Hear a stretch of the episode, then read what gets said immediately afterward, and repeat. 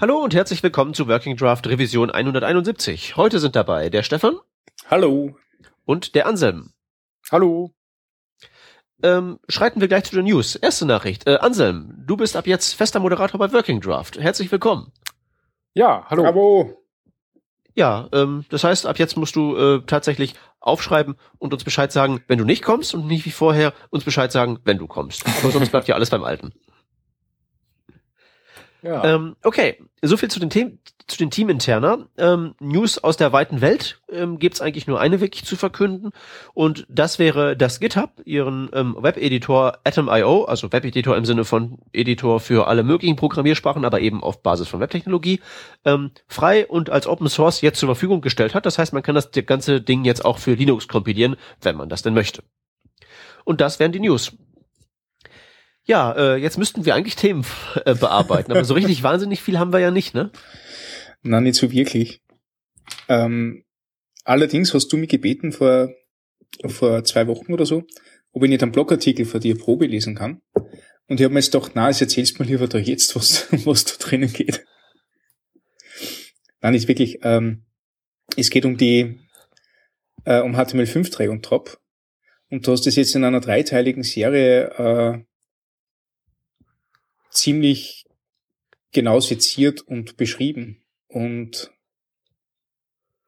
also wie wird zum allerersten einmal die Dreiteilung interessieren? Also warum, warum gibt es da drei Themen für Drag and Drop und warum ist das so umfangreich?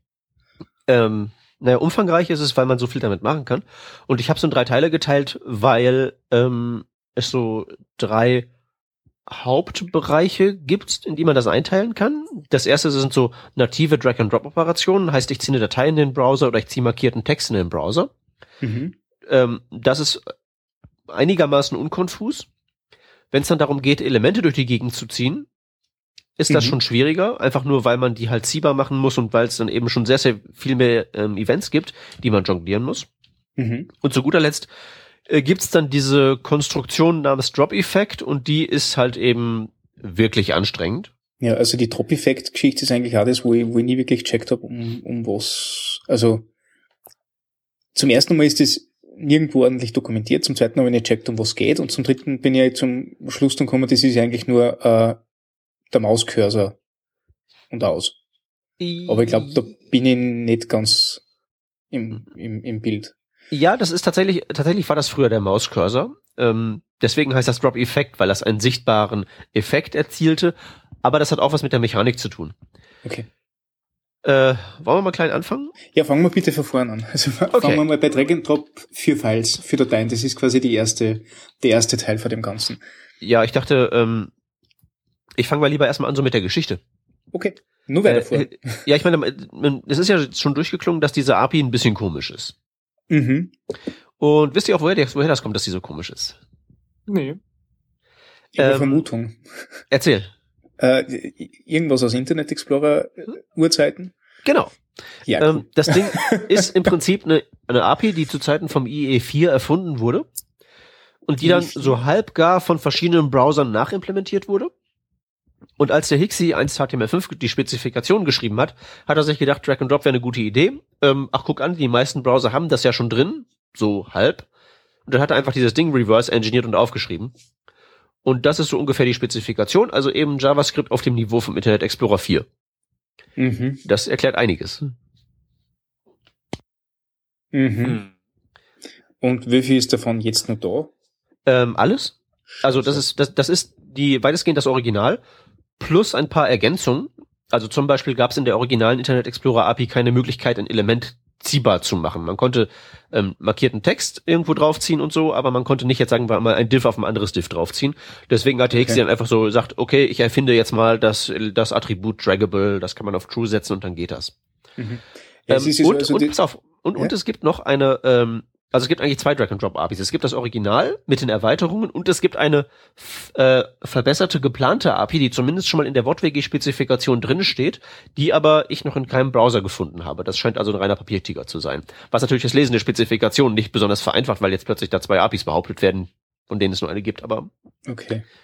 Und ist die, ist so die zweite nicht implementierte noch aktiv oder von wann ist die denn? Oder Ähm, kann ich nicht genau nachvollziehen. Ich weiß auch gar nicht, wann die reingekommen ist in die Spezifikation. Das habe ich auch nicht nachgeschaut. Könnte man eigentlich mal machen, so im Bugtracker ähm, rumgraben. Hm. Ähm, ich weiß nicht, ob das jetzt notwendiger, notwendig ist, dass es die gibt. Ähm, denn die vorhandene ist halt da. Die ist in allen Browsern großteils implementiert. Mhm. Und wenn man, wenn die zu hässlich ist, kann man dann eine Abstraktionsschicht drüber stülpen. Mhm. Wäre so meine Meinung. Da muss man jetzt nicht noch weiter dran rumdoktern und noch so ein Ding implementieren, was dann wieder drei Jahre lang nicht richtig funktioniert. Mhm. Ähm, Wäre so meine Idee. Aber äh, das Ding steht zumindest auf dem Papier da. Mhm. Ähm, das, das ureigenste Drag and Drop ist ja quasi auch deswegen schon ewig drin, weil man schon immer irgendwie Bilder aus dem Browser rausziehen auf dem Desktop hat können. Also diese, diese Grund, ähm, dieses Grund Daten rausziehen, Daten reinziehen, nicht?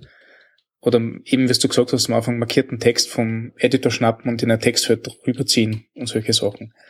Ähm, kann man das beeinflussen mit, mit dem, was man jetzt da an Möglichkeiten hat? Also, dass ähm, ich sage, okay, das Bild kann ich jetzt nicht rausziehen und solche, solche Scherze? Also, rausziehen ist schwierig. Also, okay. ähm, Bild nicht rausziehen, ja, das würde gehen.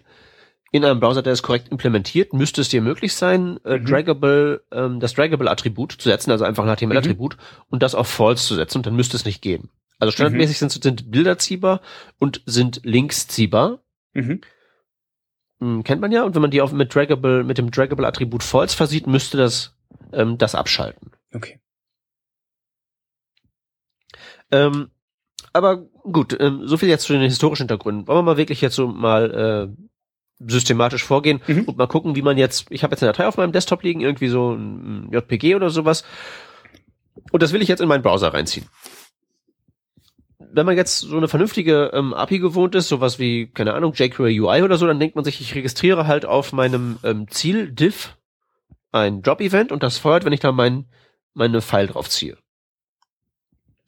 Ähm, das passiert tatsächlich nicht, weil das, was Standardverhalten ist ja, wenn ich jetzt mein PNG vom Desktop in den Browser ziehe, würde der Browser mich ja normalerweise da hinleiten. Der würde mir einfach genau, sagen, okay, ja. hier Umleitung auf dieses Bild. Ähm,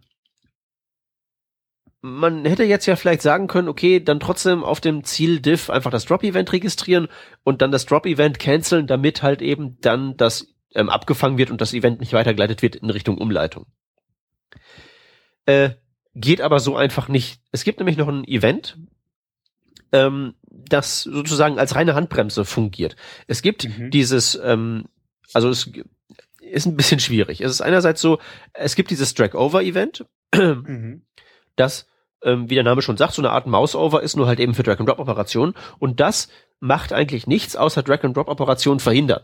Mhm. Wenn man mhm. möchte, dass auf einem Element ein Drop stattfinden kann, muss man das Drag-Over-Event auch registrieren und das mit Prevent Default abbrechen. Dann erst kann ein Drop stattfinden. Ui. Ach du liebe Scheiße. Ja, klingt, klingt, klingt komisch, ist ja. aber so, ist, ist aber eigentlich, eigentlich so gesehen logisch, als dass man halt eben denken muss, naja, die meisten ja. Elemente auf der Seite sind halt solche, auf denen keine Drop-Events stattfinden sollen. Ja, also der, der wahrscheinlich auch noch geschichtlich nicht der Default ist einfach, dass du was reinziehst und dann passiert der Standard nämlich leite auf die URL weiter oder leite auf die, oder zack das Bild an oder solche Sachen. Ne? Genau. Mhm. Ähm, schöne Anmerkung an der Stelle. Also erstens, das Drag-Over-Event ist im Prinzip überflüssig. Das merkt man daran, dass es in Chrome nicht nötig ist. Mhm.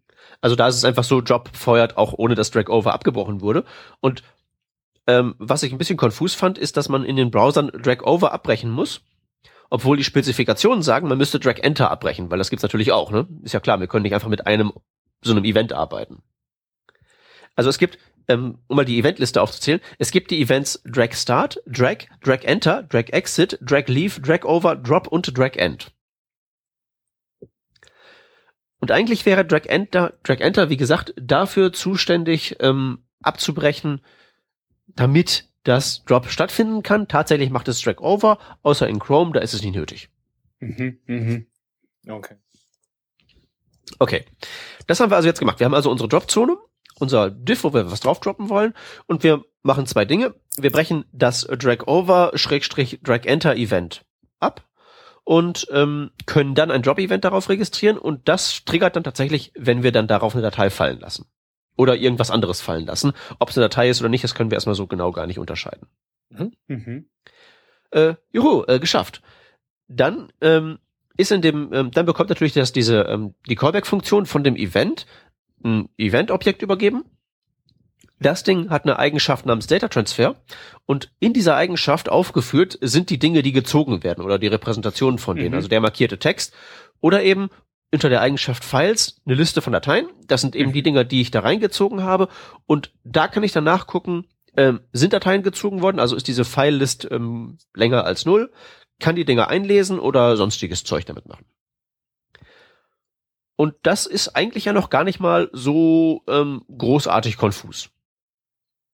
Das heißt Oder? aber, ich Mhm. kann äh, theoretisch jetzt auch einfach zehn Dateien reinziehen. Klar. Du musst halt Mhm. nur der JavaScript so auslegen, dass es halt eben dann auch mit 10 klarkommt. Ja, ja, gut. Aber das ist ja ähm, machbar, ist halt asynchroner Fu. Kriegt man Mhm. aber hin. Ähm, ja, und dann funktioniert es. Man könnte noch ähm, dahin gehen und man könnte noch sagen, wir wollen das ähm, Div, auf das wir was draufziehen, hervorheben, wenn da ähm, was draufgezogen wird, also, also irgendwie ein grüner Rahmen oder so drumherum kommt, könnten wir machen. Ähm, es gibt sogar CSS-Spezifikationen, die ähm, Pseudoklassen dafür spezifizieren, macht bloß kein Browser. Müsste man also manuell machen. Heißt, bei Drag Enter ähm, eine Klasse hinzufügen, bei Drag Leave die Klasse wegnehmen und bei Drop auch die Klasse wegnehmen, weil ähm, offenbar die Drag and Drop API meint, Drop ist nicht das Ende einer Drag and Drop Operation, deswegen muss man dann, also dann feuert Mhm. Drag Leave nicht, muss man also Mhm. nochmal das Ding wegnehmen. Mhm. Ja. Also immer this, remove class, bam und fertig ist die Geschichte. Mhm. Mhm. Okay, dann sind wir im Prinzip, dann haben wir es geschafft. Wir haben zwar fünf Events gebraucht, aber immerhin können wir Dateien in den Browser reinrödeln. Ja, das ist doch gut. Mhm. Ja. Und da, da kann man sich sicherlich auch vorstellen, das irgendwie so ein bisschen schöner zu abstrahieren, so New File Drop und da den Selektor rein oder so, das sollte ja machbar sein. Mhm. Okay. Ähm, andere Frage. Also ich meine, bisher war jetzt immer nur die Rede von Dateien. Ähm, ich kann ja aber auch, wie zum Beispiel bei unserem Trello-Board, äh, irgendwelche Elemente ziehen. Äh, wie verhält sich das Ganze denn da? Also wenn du es hast, wir beim Trello-Board, also warte mal, ich muss mal eben kurz was gucken, ob nicht, dass ich jetzt Unsinn erzähle. Ich mache mal eben kurz einen Zack und einen Zack und einen Zack und will mal eben kurz was überprüfen. Ähm, ja, okay. Äh, wenn du nur wirklich sowas hast wie das Trello-Board, dann solltest du um Gottes Willen die Finger von der äh, HTML5-API weglassen. Was das Trello-Board macht, ist wirklich nur, dass du innerhalb der Trello-Applikation, also innerhalb des einen Browserfensters, Sachen hin und her ziehst. Mhm. Du holst aber nichts von außen rein oder ziehst was in, in ein anderes Browserfenster rein oder so. Mhm. Wenn du wirklich nur diesen Use Case hast, ich mache das innerhalb einer Welt, einer App und da geht nichts raus, da geht nichts rein, dann nimm jQuery UI oder sowas, da hast du nämlich eine schöne API, das funktioniert überall, das geht auch im Internet Explorer 6. Wunderbar, keine Probleme. Aber prinzipiell wäre sie doch darauf auch ausgelegt, oder? Also ich könnte das ja bestimmt mit der API genauso auch.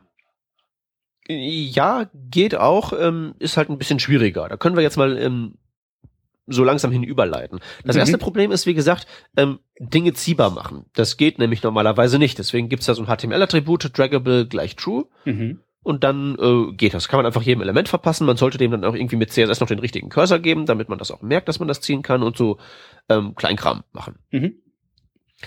Okay, dann bleiben wir erstmal so bei unserem normalen Aufbau wie bisher. Wir haben also das Drag-Over-Event, das wir abbrechen, damit Drop auf unserem Div passieren kann.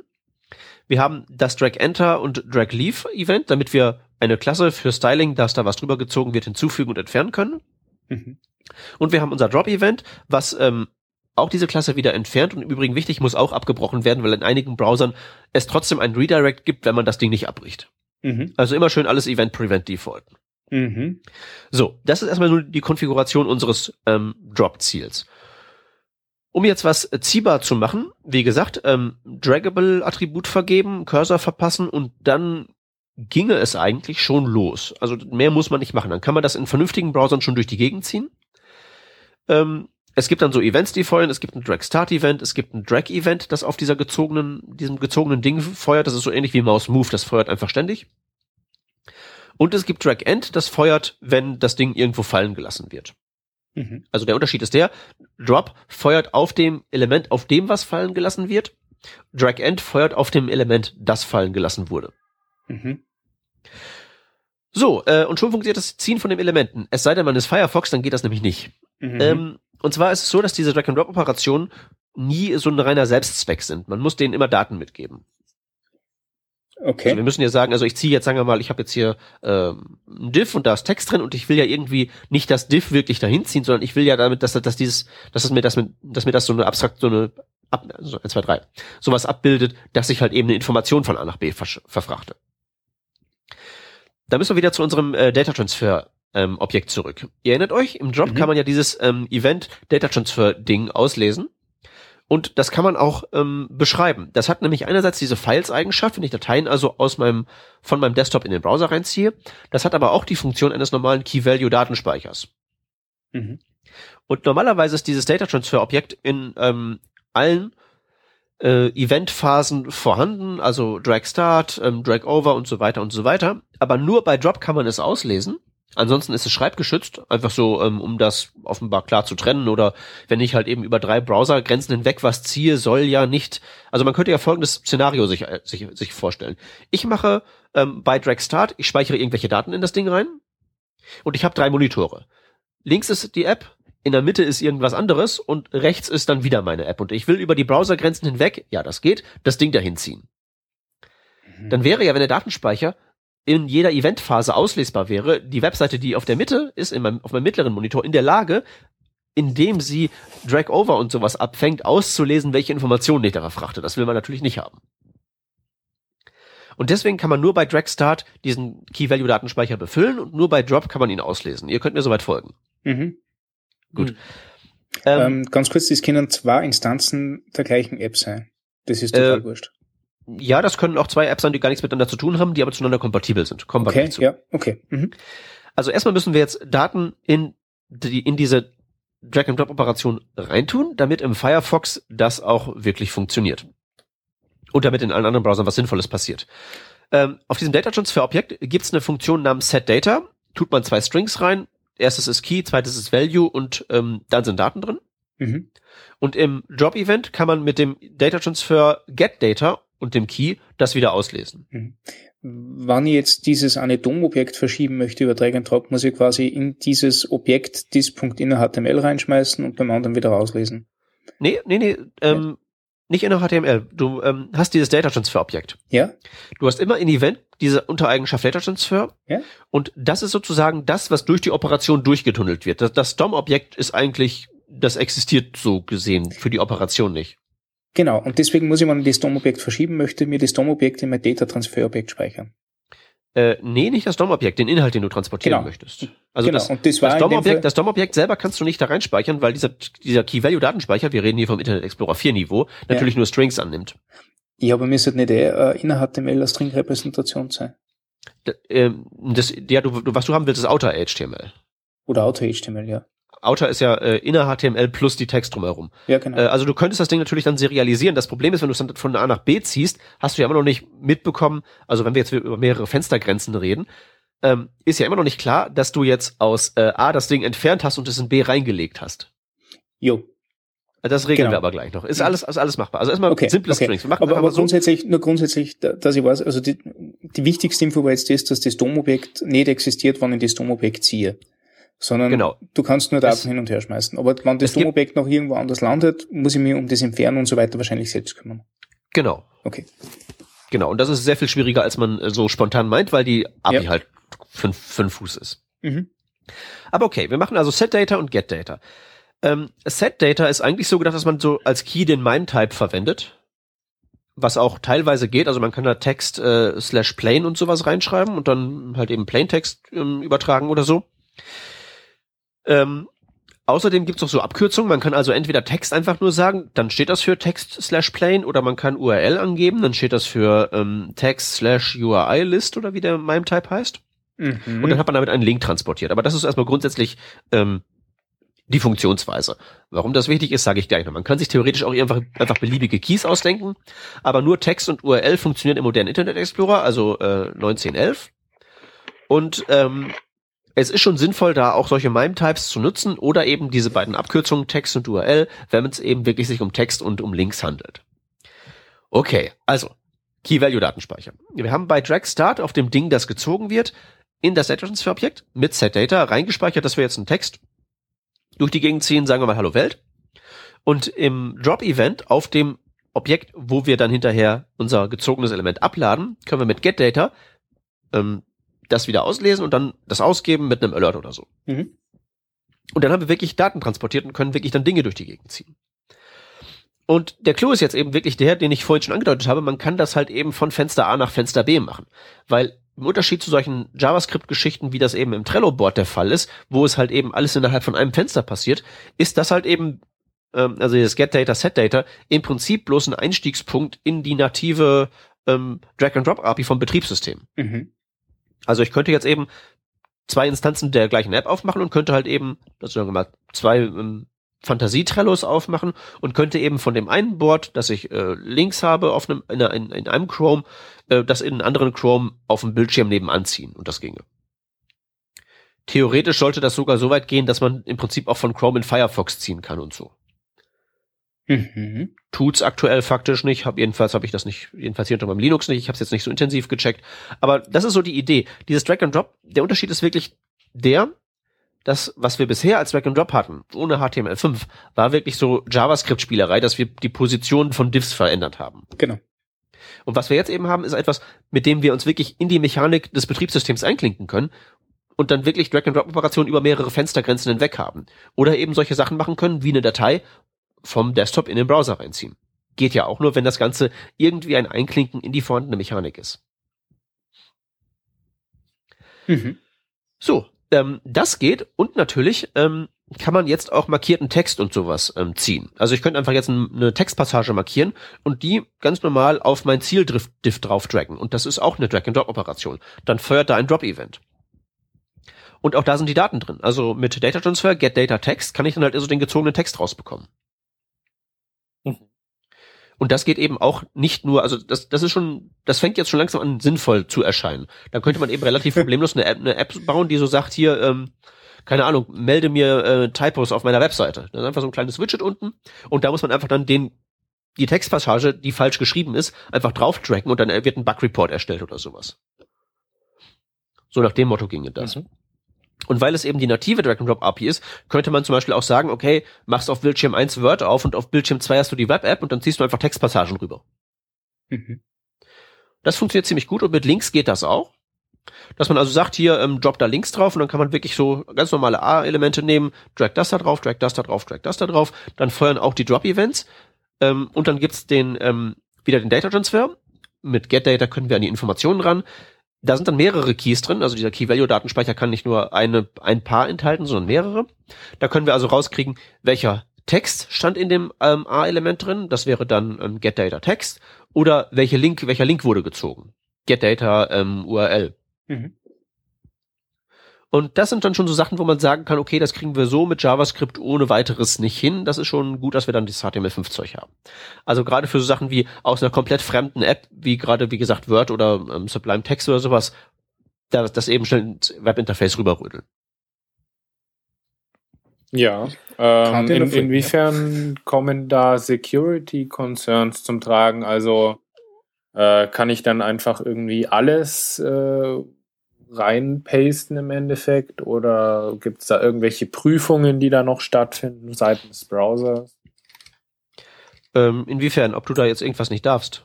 Naja, wenn ich jetzt, sage ich mal, als Webseite äh, Dateien annehme oder so. Oder irgendwie, ja, ein viel einfaches Beispiel, wie ich nehme Text an, einfach. Ja. Ähm, könnte ich jetzt dann im Endeffekt eine Datei, die oder einen Text, der ein Skript beinhaltet, äh, sozusagen injecten, was dann einfach Aktionscode ausführt. Also da muss ich wahrscheinlich das auch manuell wieder abfangen irgendwie, ne? Ja klar. Ja klar. Genau, also da gibt es jetzt keine Sachen Sicherheitsmechanismen, die irgendwie vom mit der API sozusagen impliziert werden. der einzige also, Sicherheitsmechanismus ist der, dass du eigentlich aus Prinzip aus nichts darfst und du alles extra aktivieren musst. So ist es. Wir reden mhm. hier vom Internet Explorer 4, nicht vergessen. Genau. Ja, das ist das ein super Sicherheitsmechanismus. ähm, was halt eben noch sicherheitsrelevant ist, ist halt, wenn du so eine Datei wie, ähm, keine Ahnung, die, die irgendwie lesegeschützt ist oder so, also wo du den Inhalt nicht aufmachen kannst, äh, reinziehst, kann, wird Drag and Drop das Ding zwar annehmen, aber du wirst es mit HTML5-Möglichkeiten wie mit dem File Reader nicht einlesen können, weil er dann sagt, Map, keine Berechtigung. Mhm. Okay, ähm, einen Punkt haben wir noch. Ähm, was ist, wenn ihr ein Element habt, auf das ihr Sachen drauf droppen wollt, aber ihr wollt nur bestimmte Sachen zulassen? Also man soll da Text ablegen können, aber keine URLs. Mhm. Ähm, dann ist es so, ähm, es gibt eine ähm, Möglichkeit, ähm, das zu filtern. Es gibt ja dieses Drag-Over-Event, mit dem wir die Handbremse lösen, ob es ähm, okay ist, dass da Sachen drauf gedroppt werden. Und ich habe ja auch gesagt, dass der ähm, Datenspeicher, also Data Transfer, schreibgeschützt ist in allen Eventphasen, außer, nee, schreib- und lesegeschützt ist in allen Eventphasen, außer Drag Start, wo er beschrieben werden kann, und Drop, wo er ausgelesen werden kann, mhm. richtig? Mhm. Es gibt aber noch eine Möglichkeit, ähm, rauszubekommen, welche Keys transportiert werden in einer Drag-and-Drop-Operation, ohne rauszubekommen, welcher Inhalt transportiert wird. Wenn ihr also so ein Diff bauen wollt, auf das man nur Text ablegen kann, aber keine URLs, könntet ihr hingehen und könntet sagen, okay, beim Drag-Over-Event, wo wir normalerweise nur Event-Prevent-Default machen, um zu um die Handbremse zu lösen, damit also das Drop stattfinden kann, machen wir noch eine Prüfung. Wir fragen ab ähm, die, vom Data Transfer Objekt die Eigenschaft Types. Das ist ein äh, Array, Klammer auf, ist es kein Array, ist es in jedem Browser was anderes, Klammer zu. Ähm, wo, also ist es eine Liste von Strings, wo drin steht, welche Keys gezogen werden. Und dann könnt ihr sagen, okay, das Pre Event Prevent Default machen wir nur, wenn wirklich nur Text gezogen wird und keine URL. Dann wird also mhm. erstens diese Hervorhebung, dass es halt eben grün aufleuchtet, nur dann passieren, wenn das auch wirklich Text ist. Und ein Drop wird auch nur dann feuern, wenn ihr das Event ähm, abgebrochen habt mit Prevent Default, und das ist halt eine relativ elegante Lösung, um das sozusagen zu filtern. Äh, geht das dann auch im Chrome? Weil da mein, du meintest ja, im Chrome geht es trotz, äh, dem ich kein Event Prevent Default gesetzt habe. Ja, da muss man das halt eben im, ähm, äh, nein, in, im Chrome würde das dann auf jeden Fall ähm, du hast recht, in Chrome geht das auf jeden Fall, trotz Event Prevent Default. Das kann man dann, soweit ich das weiß, auch nicht großartig verhindern. Mir ist halt nicht bekannt wie. Das Einzige, was du halt machen kannst, ist dann im Drop natürlich, wenn das Drop passiert ist, gucken, ob das dann auch wirklich eine Daten, eine Daten sind, die du annehmen möchtest. Genau. der Unterschied beim Drag Over ist halt eben, der, der Unterschied beim Drag Over ist halt nur der, ähm, in Chrome kannst du dann eben nicht verhindern, dass dieses Diff bei jeder Drag-and-Drop-Operation grün aufleuchtet. Mhm. Das ist das Ding. Genau. Äh, ist jetzt die Frage, will ich das denn überhaupt, dass das dann gar nichts macht? Äh, also es kann ja dann doch irgendwie auch für einen Nutzer sehr verwirrend sein, wenn er plötzlich die eine Datei überhaupt nicht droppen kann und dann äh, im Endeffekt die Seite verlässt und der Browser sein Standardverhalten aufruft, eben die Datei anzuzeigen stattdessen. Ähm, äh, oder stattdessen nicht eigentlich statt dem grünen Rahmen den roten Rahmen zeigen möchte. Mhm. Ja, das kann man so oder so regeln, ähm, würde ich mal sagen. Ähm, also mein Use Case wäre sowieso eigentlich nur so der, ähm, ich will halt Drag-and-Drop-Operationen annehmen, also mhm. also für einige Drop-Ziele, also zum Beispiel sowas wie ich ziehe eine Datei rein. Mhm. Da ist ja das Problem, ähm, da geht das so nicht, weil diese Dateien natürlich nicht in dem Data Transfers Key Value Datenspeicher drinstehen. Die sind ja in dieser File-List drin.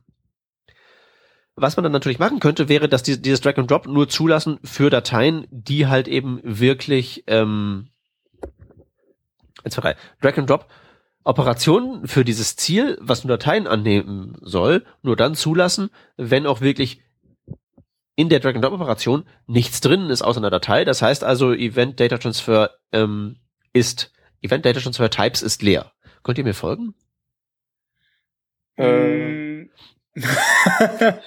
okay, ja, ich, ich, ich glaube ich selber. Also das Problem ist halt das folgende. Wenn ich irgendwas ziehe, was ich markiert habe oder ein Element ziehe, ist in Event Data Transfer.types irgendwas drin, weil ich ja irgendwie den Key-Value-Datenspeicher belegt habe. Genau.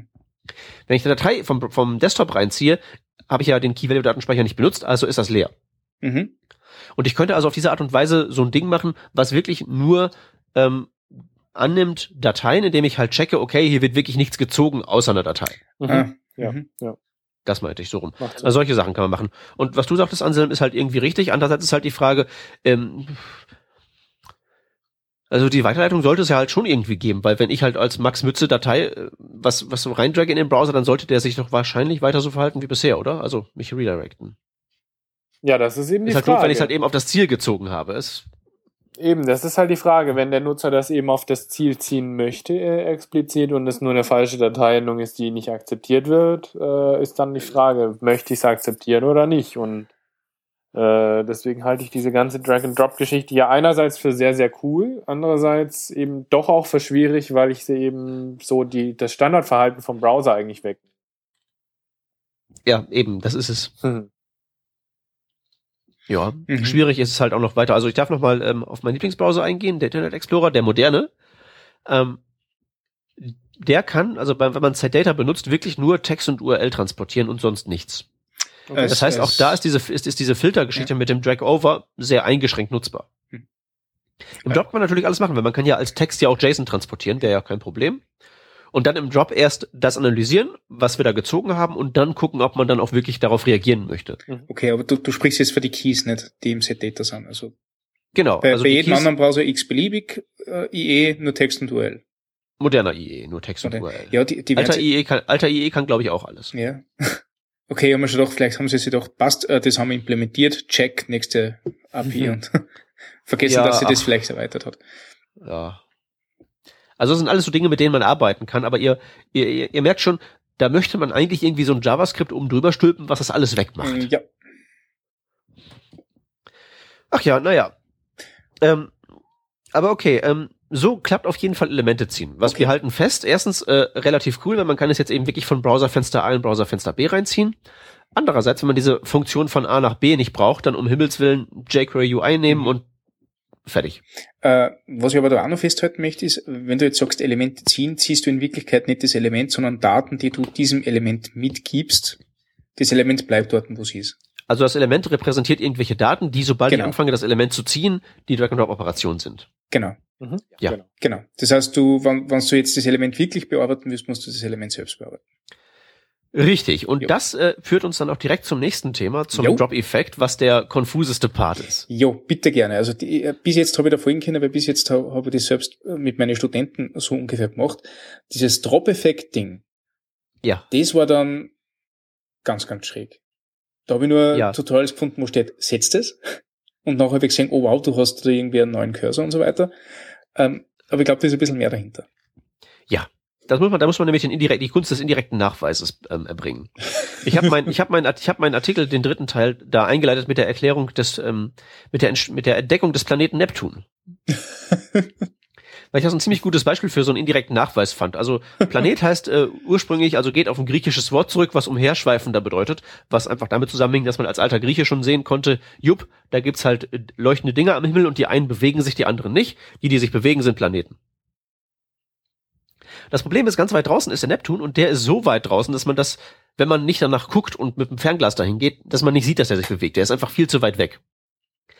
Ähm, und deswegen ist er halt lange Zeit bis so um, bis so um ungefähr 1850 unentdeckt geblieben, bis dann irgendwann mal ein Mathematiker ausgerechnet hat, hm, komisch, ähm, wir haben ja da draußen den Uranus, das ist der äußerste Bekannte, und der bewegt sich so, als gäbe es da irgendwo weiter draußen noch eine andere große Gravitationsquelle. Hm. Der hat also ausgerechnet aus den ähm, aus den aus dem aus der Umlaufbahn von Uranus, wo Neptun sein müsste, hat einen Praktikanten vors Fernrohr gesetzt, hat gesagt, guck um diese Uhrzeit dahin und sag Bescheid, wenn du was siehst und zack, Planet entdeckt. Also indirekter Nachweis. Und den Drop-Effekt kann man genauso benutzen, um genau das Problem zu lösen, was du gerade ansprachst. Ich ziehe was von A nach B. Okay, in B kriege ich mit, dass was passiert ist. Da hat ja ein, ist ein Drop passiert. Aber wie kriege ich in A mit, dass in B ein Drop passiert ist? Und da hilft uns der Drop-Effekt. Ähm, wobei der dafür eigentlich gar nicht da ist. Du hast schon gesagt, wenn du damit arbeitest, kriegst du plötzlich einen anderen Cursor. Und das ist tatsächlich eine von den Facetten. Das Ding heißt Drop-Effekt, weil es eben den ja, Effekt der Drag-and-Drop-Operation ähm, beschreibt.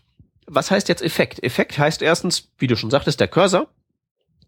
Aber zweitens auch die Intention der Drag-and-Drop-Operation man kann ja sagen, wenn ich was von A nach B ziehe, äh, könnte das ja eine Verschiebeoperation sein. Also ich schiebe jetzt wirklich das diff von A nach B, es verschwindet aus A und taucht in B wieder auf. Oder es könnte ja auch eine Kopieroperation sein. Mhm. Das habt ihr auch in eurem Desktop. Also ich weiß nicht, welche Taste ihr Apfeltaschen drücken müsst. Aber wenn ich jetzt hier auf meinem Linux, äh, ich glaube, Steuerung drücke und was Drag and Droppe, dann ist es eine Kopieroperation. Also kopiere von A nach B und nicht verschiebe von A nach B. Mhm. Und das wäre ja auch schön, wenn man das auch sozusagen im Browser haben könnte. Mhm. Warum man das nicht haben kann ohne weiteres, habe ich gerade gesagt, ich weiß nicht mal, welche Taste das bei euch ist. ja? Ihr wollt also sozusagen wirklich euch in die wieder ins System einklinken. Ihr wollt sagen, hey, ähm, Betriebssystem, ich habe keine Ahnung, was man bei dir so macht, welche Tasten man drücken muss, um zu sagen, das ist jetzt eine Operation der Sorte so und so, das ist eine Operation der Sorte äh, was weiß ich. Sondern man will das halt eben wegabstrahiert haben. Und dafür sind diese Drag and Drop, diese Drop-Effects gut. Ähm, der Drop-Effekt ist einfach ein String, der auch in diesem Data Transfer mittransportiert wird. Und der kann ähm, vier Werte haben. Der kann entweder None sein, Standardwert, oder der kann Copy sein, oder der kann Move sein, oder der kann Link sein. Mhm. Und wenn man das jetzt so denkt, im Sinne von, das ist die Intention meiner Operation, dann klingelt das schon, wozu das gut ist, ne? Mhm. Mit dem kann ich sagen, sollte das jetzt ein Kopieren sein, dieses hier hin von hier nach da ziehen, oder sollte das ein Verschieben sein, oder sollte das ein Verbinden sein, ein Link sein? Mhm. Mhm. mhm.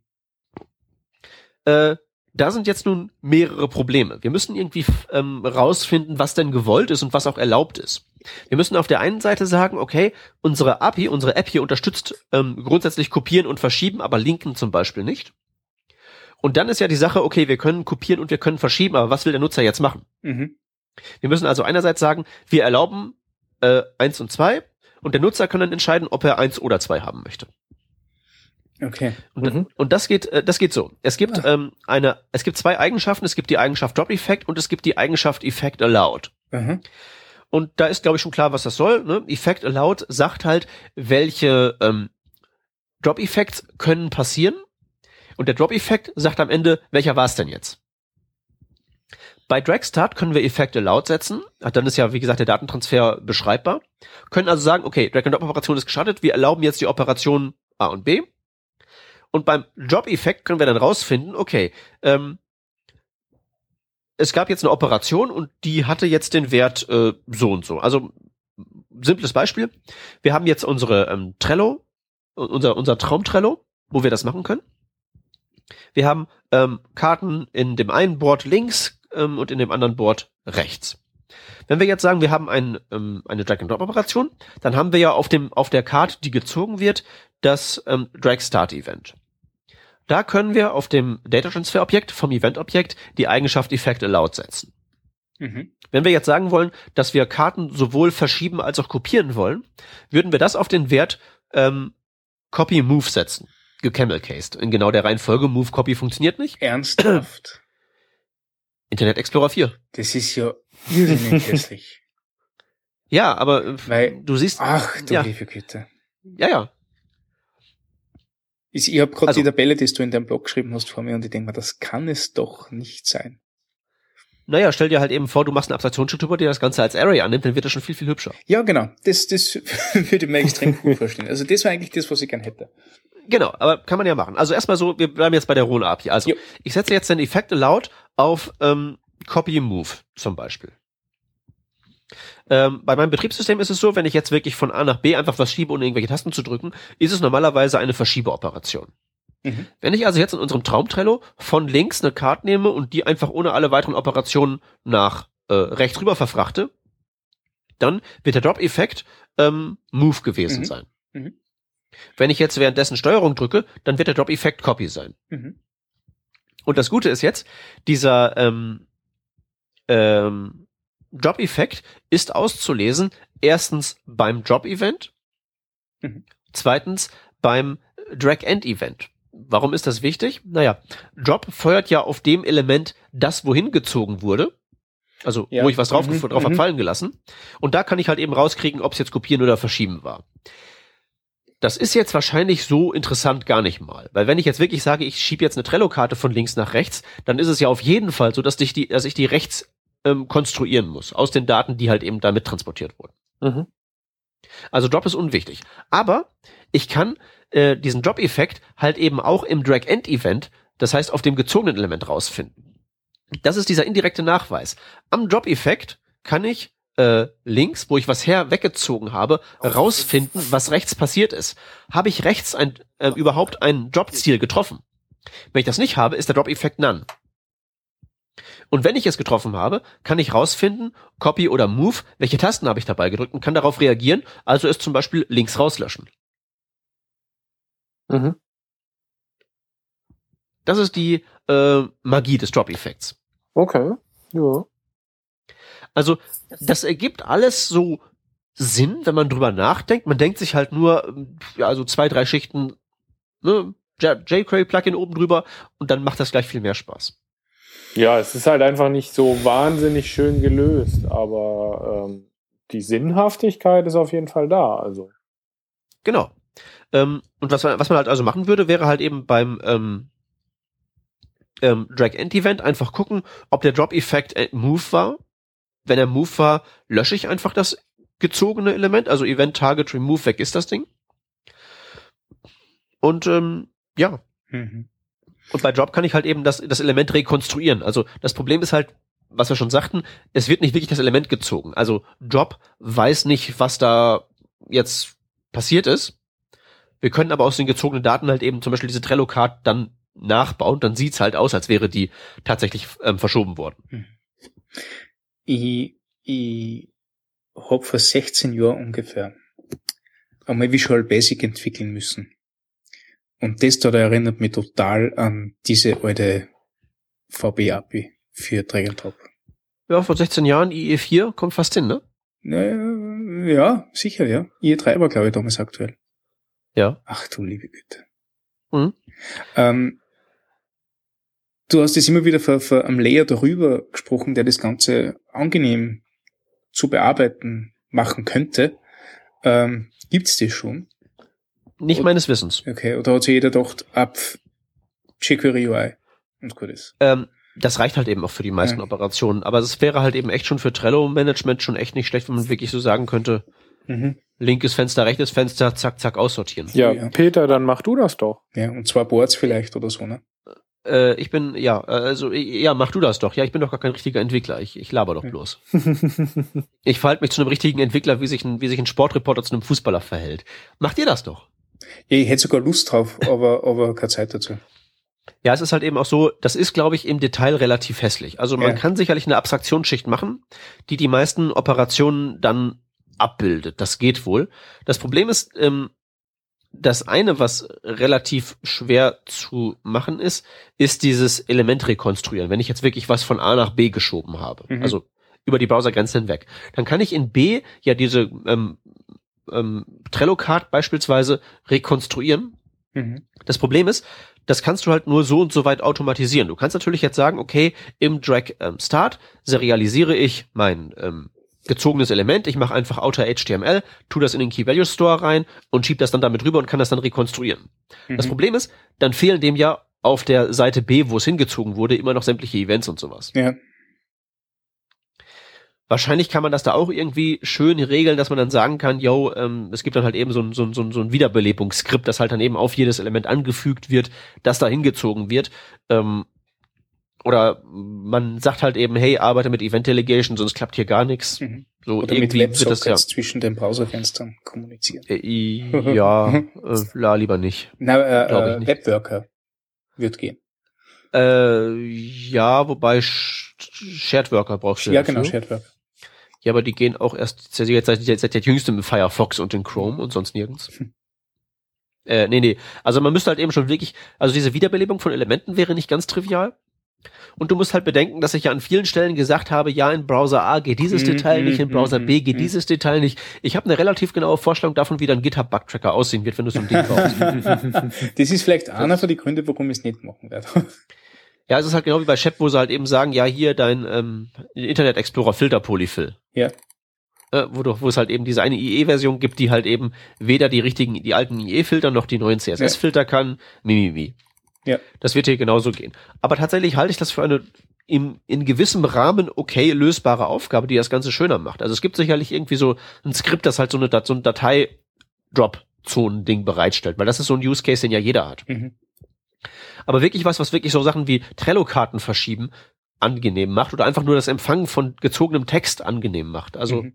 ja oder eben so wie diese diese Draggable API für, für jQuery UI nur auf native Technologien um, umgesetzt. Ja, also ich würde einfach auch wirklich da die API einfach abschreiben. Ja. ja.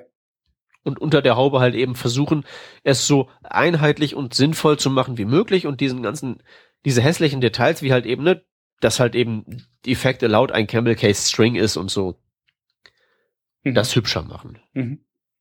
und diese ganzen Drag, Drag Start und Drag Girl Over Enter, was nicht alles wegmachen.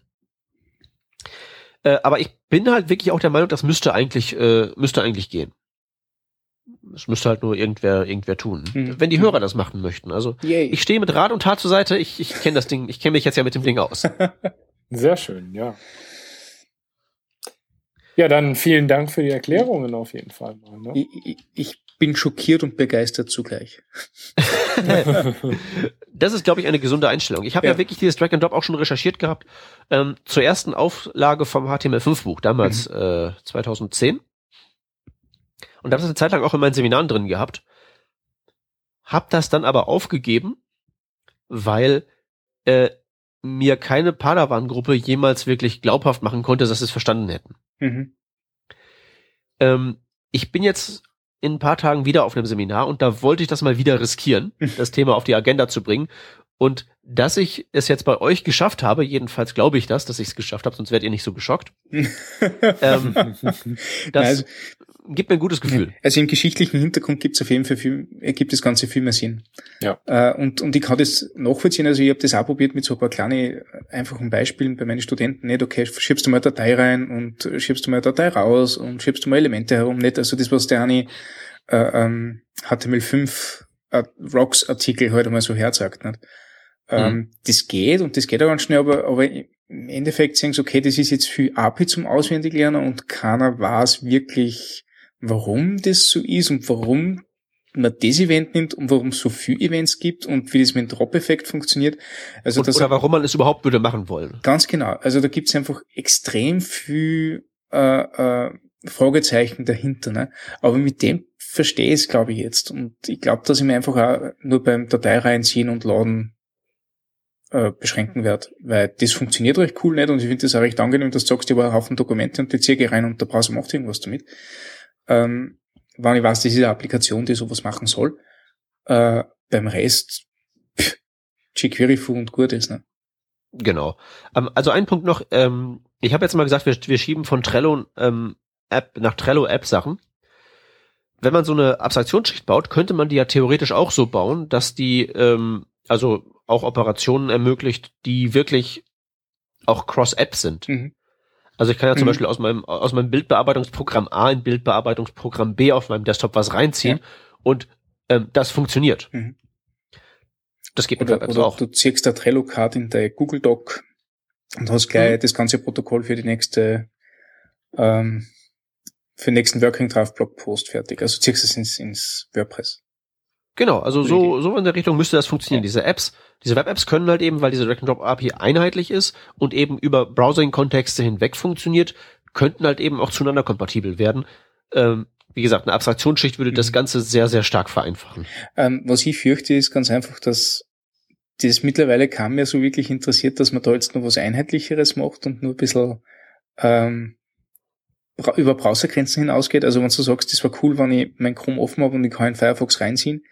Ich glaube, dass Ja, alle im Moment sehr zufrieden sind damit, dass sagen, ich kann Dateien reinziehen und gut ist. Filereader macht das nächste. Ja, aber stell dir halt mal wirklich so, eine, so, so, so ein komplexes ähm, App, also eine komplexe Web-App ist, also komplexe Web-Apps wissen wir ja, sollte man nicht Mhm. machen, weil funktioniert halt schlecht. Ja.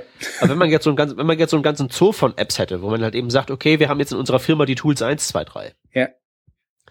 Äh, Und die meisten Leute verbringen halt 80 ihrer, 80 Prozent ihrer Zeit in Tool 1, die anderen verbringen 80 Prozent ihrer Zeit in Tool 2. Aber die ist kompatibel zu machen zueinander, das würde sich halt schon lohnen, Ja. glaube ich. Ja, Also äh, Möglichkeiten viele. Ähm, es ist halt eben echt ekelhaft, aber immerhin ist es tatsächlich so, dass die modernen Browser, also Chrome, Firefox, äh, Internet Explorer, Safari, alle, die relevant sind, das ähm, einheitlich machen und auch wenn man so den kleinsten gemeinsamen Nenner nimmt, ein Niveau erreichen, wo man sagt, damit kann man jetzt wirklich was bauen, was man auf die Menschheit loslassen kann. Mhm. Man darf nur nicht vergessen, mittlerweile gibt's ja auch so äh, Devices, wo das mit dem Drag and Drop vielleicht nicht so einfach ist. Die sollte man nicht vergessen, Mhm. sonst geht's nämlich nicht. Mhm. Aber es versteht sich ja von selbst. Also, äh, das war eigentlich auch so eine Frage gewesen. Also, das Ganze ist wirklich nur mausbasiert, nicht? Also, Sachen ziehen und schieben und so weiter. Das kennen die mobilen Also- Browser nicht, aber eigentlich auch nur, weil es die mobilen Browser, glaube ich, noch nicht versucht haben.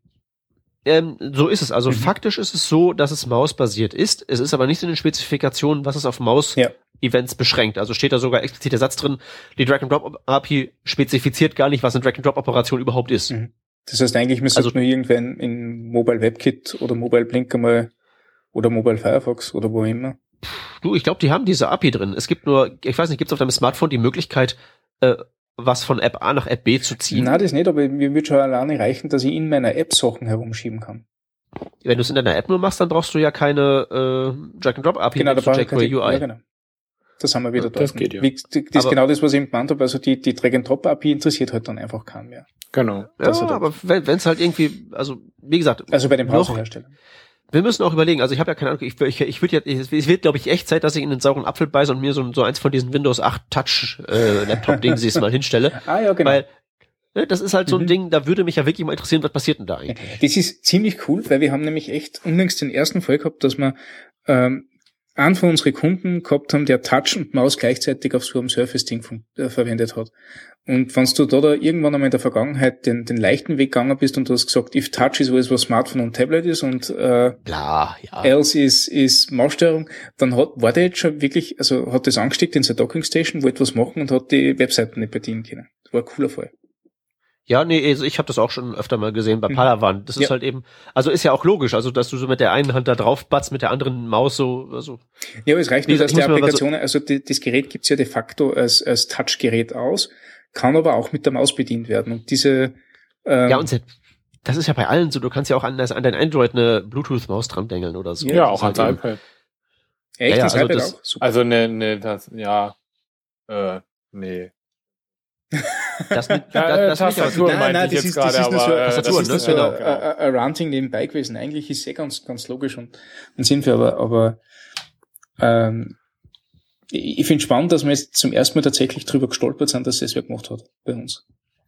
Ja, abgesehen davon, auf einem Surface sollte es funktionieren, dass man Dateien tatsächlich in den Browser zum Beispiel schieben können sollte.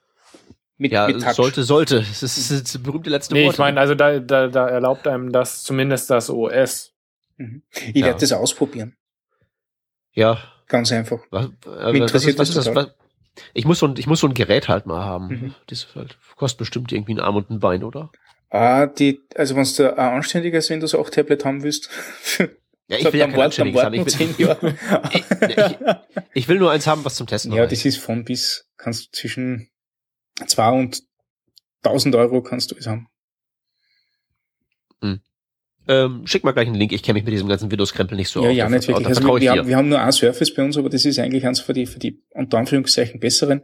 Das hat uns, glaube ich, damals 800 Euro gekostet oder so. Das haben wir jetzt ein Jahr. Ja. Naja. Aber die, die günstigen Surface RT, die haben halt null Leistung, nicht?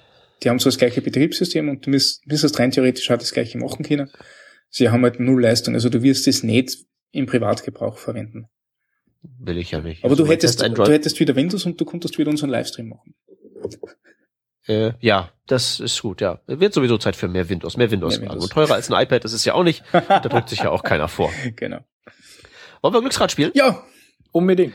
Okay, wir machen das mal. Ich habe die WortWG-Spezifikation schon aufgemacht. Es scrollt mal wieder extrem langsam, aber das macht ja nichts. Äh, Anselm besteht unbedingt aufs Glücksrad, deswegen darf er auch die Glücksfee spielen. unbedingt. Sag also Stopp, ich scrolle soeben wild durch die Gegend und führe uns nicht in die HTML-Parser-Algorithmik und bewahre uns vor dem Outline-Algorithmus. Stopp. Wir sind in Parser-Zeug. Ist es jetzt Äh, quasi der, der, der Zonk oder? das ist jetzt Zonk, Ja. ja. Scrollst du schon wieder in- oder? Nee, nee, wir sind wirklich im, im, im, im, im Parser-Algorithmus Abschnitt Tabellenparsen, was übrigens der besonders ekelhafteste ist. Mhm. Ähm, Ja klar, also du musst so Tipp, viel Layout damit, damit abdecken können.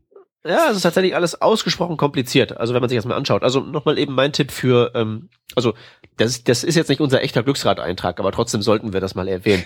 ähm, wenn man irgendwie mal so sich für sich verewigen möchte als jemand, der einen Beitrag leistet zu HTML5, äh, schaut euch mal die Parser-Algorithmen durch nach Rechtschreibfehlern. Ich habe letztens relativ viel Zeit in so ekelhafteren ähm, Abschnitten der Spezifikation verbracht, also da, wo keiner nachliest, also so obskures Element, das abgeschafft ist, hat irgendwelche speziellen Parser-Regeln und so. Da sind, da, da, da hat also jemand wirklich beim Abschreiben nicht besonders gut aufgepasst. Da kann man Tja. schön Bug Report machen und dann mal sagen, hier Hixi, du hast dich verschrieben, reparier mal und dann repariert es auch ganz schnell. Ja, das mit diesen Bug Reports, das geht ja mittlerweile auch recht einfach eigentlich. Genau, man hat ja unten immer so eine Message Messagebox und kann das da direkt eintippen, was recht praktisch ist. Okay, ich scroll noch mal, ne? Mhm. Okay, ich scrolle. Stopp. Scrolli, scrolli. Das glaubst du mir nicht, wenn ich es dir sage. Was denn? Wir sind gelandet ähm, im Drag and Drop. Ja. Äh, da, da lass uns doch kurz über Drag und Drop quatschen, weil ich glaube, ich kenne mich jetzt ein bisschen aus. Naja, also äh, eine Sache kann ich tatsächlich dazu sagen. Ähm, wir sind beim Draggable-Attribut Ja. gelandet, dass ich erzählt habe, man kann das hinzufügen, ähm, Mhm. äh, wenn ähm, man was ziehbar gestalten möchte. Und unter dem Artikel Drag and Drop für Elemente hat mich tatsächlich ein, ein Leser gefragt, äh, wie man denn so ein ähm, äh, ein Handle machen kann. Also dass man an, an das Element ein Element dran dengelt und ähm, nur wenn das gezogen wird, wird das Element gezogen und der Rest vom Element ist weiterhin normal benutzbar. Möchte man bei solchen Trello-Karten vielleicht haben, also wir wollen die Trello-Karte von Monitor A nach Monitor B ziehen, aber wir wollen nicht die ganze Trello-Card ähm, als sozusagen Event-Target registrieren für Drag and Drop, Ah, weil dann können okay. wir ja den Text darin nicht mehr Mhm, markieren. Mhm, ich verstehe. Ähm, da denkt man sich erstmal so, okay, mit Event Delegation und so kann man das machen, aber das ist tatsächlich alles ein ziemlich funktioniert halt nicht aus mehreren Gründen. Was man einfach macht bei in solchen Fällen ist, man hat, man hat in dieser Trello Card oder auf diesem Element, das man ziehen möchte, so ein Handle Element und der billigste Trick, den ich jetzt gefunden habe, der da so geht, ist, dass man auf diesem Handle ähm, Mouse Over und Mouse Out äh, Events registriert Mhm. und bei Mouse Over Draggable auf True setzt, bei Mouse Out Draggable auf False setzt. Und dann geht's. Okay. Dann ist wirklich das Element wunderbar benutzbar. Man kann Text drin markieren, man kann in dem Element Drag and Drop machen, wenn man das möchte. Aber wirklich ziehen Mhm. geht wirklich nur, wenn man mit der Maus auf dem Handle ist. Mhm. Also, Äh, interessante Idee dann wieder mit dem, mit dem Surface und mit Touch und so. Das muss ich alles mal ausprobieren, weil wenn das wirklich so sich so fällt, wie ich denke, dass es sich fällt, dann wird das hier ein bisschen komplizierter, glaube ich. Aber das war jetzt so mein erster billiger Hack, um das halt irgendwie auf die Reihe zu Mhm. bekommen. Wichtig noch in, de, in, in dem Fall, wo, wo, wo, ich, wo ich auch erst dachte, hä, wieso geht denn das nicht? Draggable ist kein boolsches Attribut, sondern das hat wirklich die Werte True und False. Also als String. Ja. Was man nicht machen darf, ist bei jQuery die Attre-Funktion nehmen und Draggable das Attribut verändern und dann die Werte True und False, also die Booleans reintun, weil dann tut jQuery das Attribut rein oder raus. mhm. Frag mich nicht, woher ich das weiß. Lass mich raten. Nein, nein, nein, du sagst jetzt erstmal nochmal Stopp, damit wir jetzt mal irgendwie was Interessantes vor die, vor die, vor die Flinte bekommen hier. Ich scroll mal wieder. Stopp. Hä? Ruby-Elemente. äh, es wird nicht besser, oder? Also, Nicht so richtig, nee. Was sind die Ruby-Elemente? Wisst ihr's? äh, damit kann ich Ruby bestimmt äh, darstellen. Als, äh, also als Ruby-Code. Ruby, die Programmiersprache. Äh, Bestimmt nicht, wenn du so Ich, fragst. nein, also, ich glaube, dass das irgendwas mit, mit, ähm, mit, mit nicht lateinische Schriftzeichen zum da hat. Aber Bingo, das sind, das sind so Aus, ähm, das sind so Aussprachehilfen, die du so an ähm, die Schriftzeichen aus so einigen ostasiatischen Sprachen dran dengeln kannst. Okay, also, Also hast du halt die- mhm, ich war, war die mir jetzt großen- nicht sicher, ob es arabische Schriftzeichen oder kyrillisch oder sonst irgendwas. Ah, Okay. Mhm. Du kannst sie für alles benutzen, also auch für, äh, keine Ahnung, an www World Wide Web dran schreiben oder so. Okay. Ist halt eben nicht Mhm. sinnvoll. Aber du kannst halt eben an so einzelne chinesische Schriftzeichen halt eben so Aussprachehilfen dran machen. Das machst du, glaube ich, im Japanischen öfter mal. Mhm. Und es gibt tatsächlich einen ganzen Zoo von Elementen, mit denen man das machen kann. Es gibt Ruby, es gibt RT, es gibt RB, das sind alles so kleine Elemente, mit denen das geht. Cool. Äh, ja, Cool. was heißt cool? äh, jetzt müsstet ihr mich fragen, in welchen Browsern geht das denn? Äh, in nicht so vielen, schätze ich mal. Nee, Ich weiß nicht, nachdem es ja wahrscheinlich äh, irgendwie rein auf so asiatische und arabische Sprachen limitiert ist, äh, Internet Explorer kann das doch bestimmt, oder?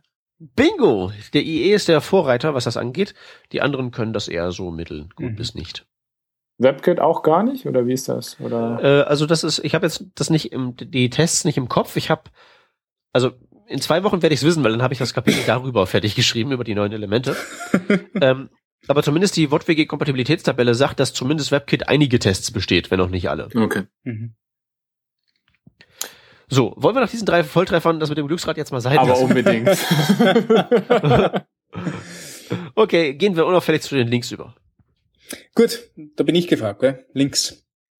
Äh, der erste Link äh, ist gremlins.js. Das ist eine kleine Stresstest, UI-Stresstest-API für euer Frontend. Das schmeißt ihr einfach rein und ihr schickt eine Horde Gremlins auf euer User-Interface los, die da das Swipen, Klicken, Touchen, was auch immer. Äh, und am Ende kriegt man die Statistik, ob irgendwas, äh, äh, wie performant das Ganze war, ob irgendwas fehlgeschlagen ist. Und man sieht live im Browser, was eigentlich passiert und kann auch gleich kaputte UI-Fälle checken. Wir haben das bei ein paar Sachen bei uns ausprobiert und es ist ganz äh, äh, interessant zu sehen, was da eigentlich vor sich geht. Ähm, bietet allem an für Applikationen, die eben viel JavaScript, Interaktion und so weiter haben. Kann man auf jeden Fall ausprobieren. Äh, der zweite Link ist die Code School von GitHub, wenn ich mich nicht ganz irre, wo man Git lernen kann. Ähm, die Seite ist im Moment elendiglich langsam, deswegen äh, habe sie nur ich ausprobiert, nämlich vor ungefähr gefühlten drei Monaten, wo ich zufällig mal drüber gestolpert bin. Ähm, hat nicht so lang zum Laden dauert, aber damals ist es noch schneller gegangen. Und ähm, das ist ein, ein relativ spielerisches Tutorial, wo ihr Befehle von Git auf der Command-Line lernen könnt. Ihr kriegt da so eine, so eine Pseudo-Command-Line zur Verfügung gestellt. In eurem GitHub-Account wird gleich ein Repository eingerichtet, dass ihr das ausprobieren könnt. Äh, und so könnt ihr Git von, von Grund auf erlernen, äh, ohne dass ihr je irgendein Tool oder sonst irgendwas braucht, also irgendeine grafische Oberfläche und so weiter, sondern nur die Command Line und die wird sogar da simuliert. Äh, wer noch nichts damit zum tun gehabt hat, probiert es einmal aus, danach kennt euch aus.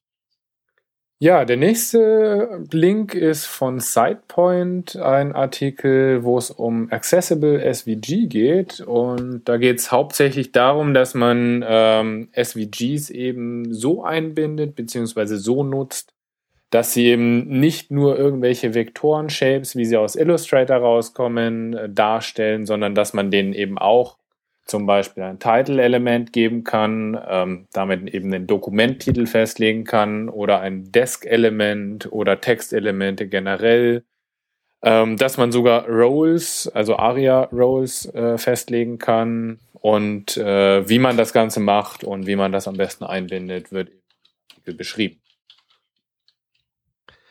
Mein Link, mein letzter, ganz kurz. Ähm, Using Device Orientation in HTML5 ist ein kleines, gutes Tutorial darüber, wie man die Device Orientation API in HTML5 benutzt, um damit lustige Handyspiele und sowas zu basteln.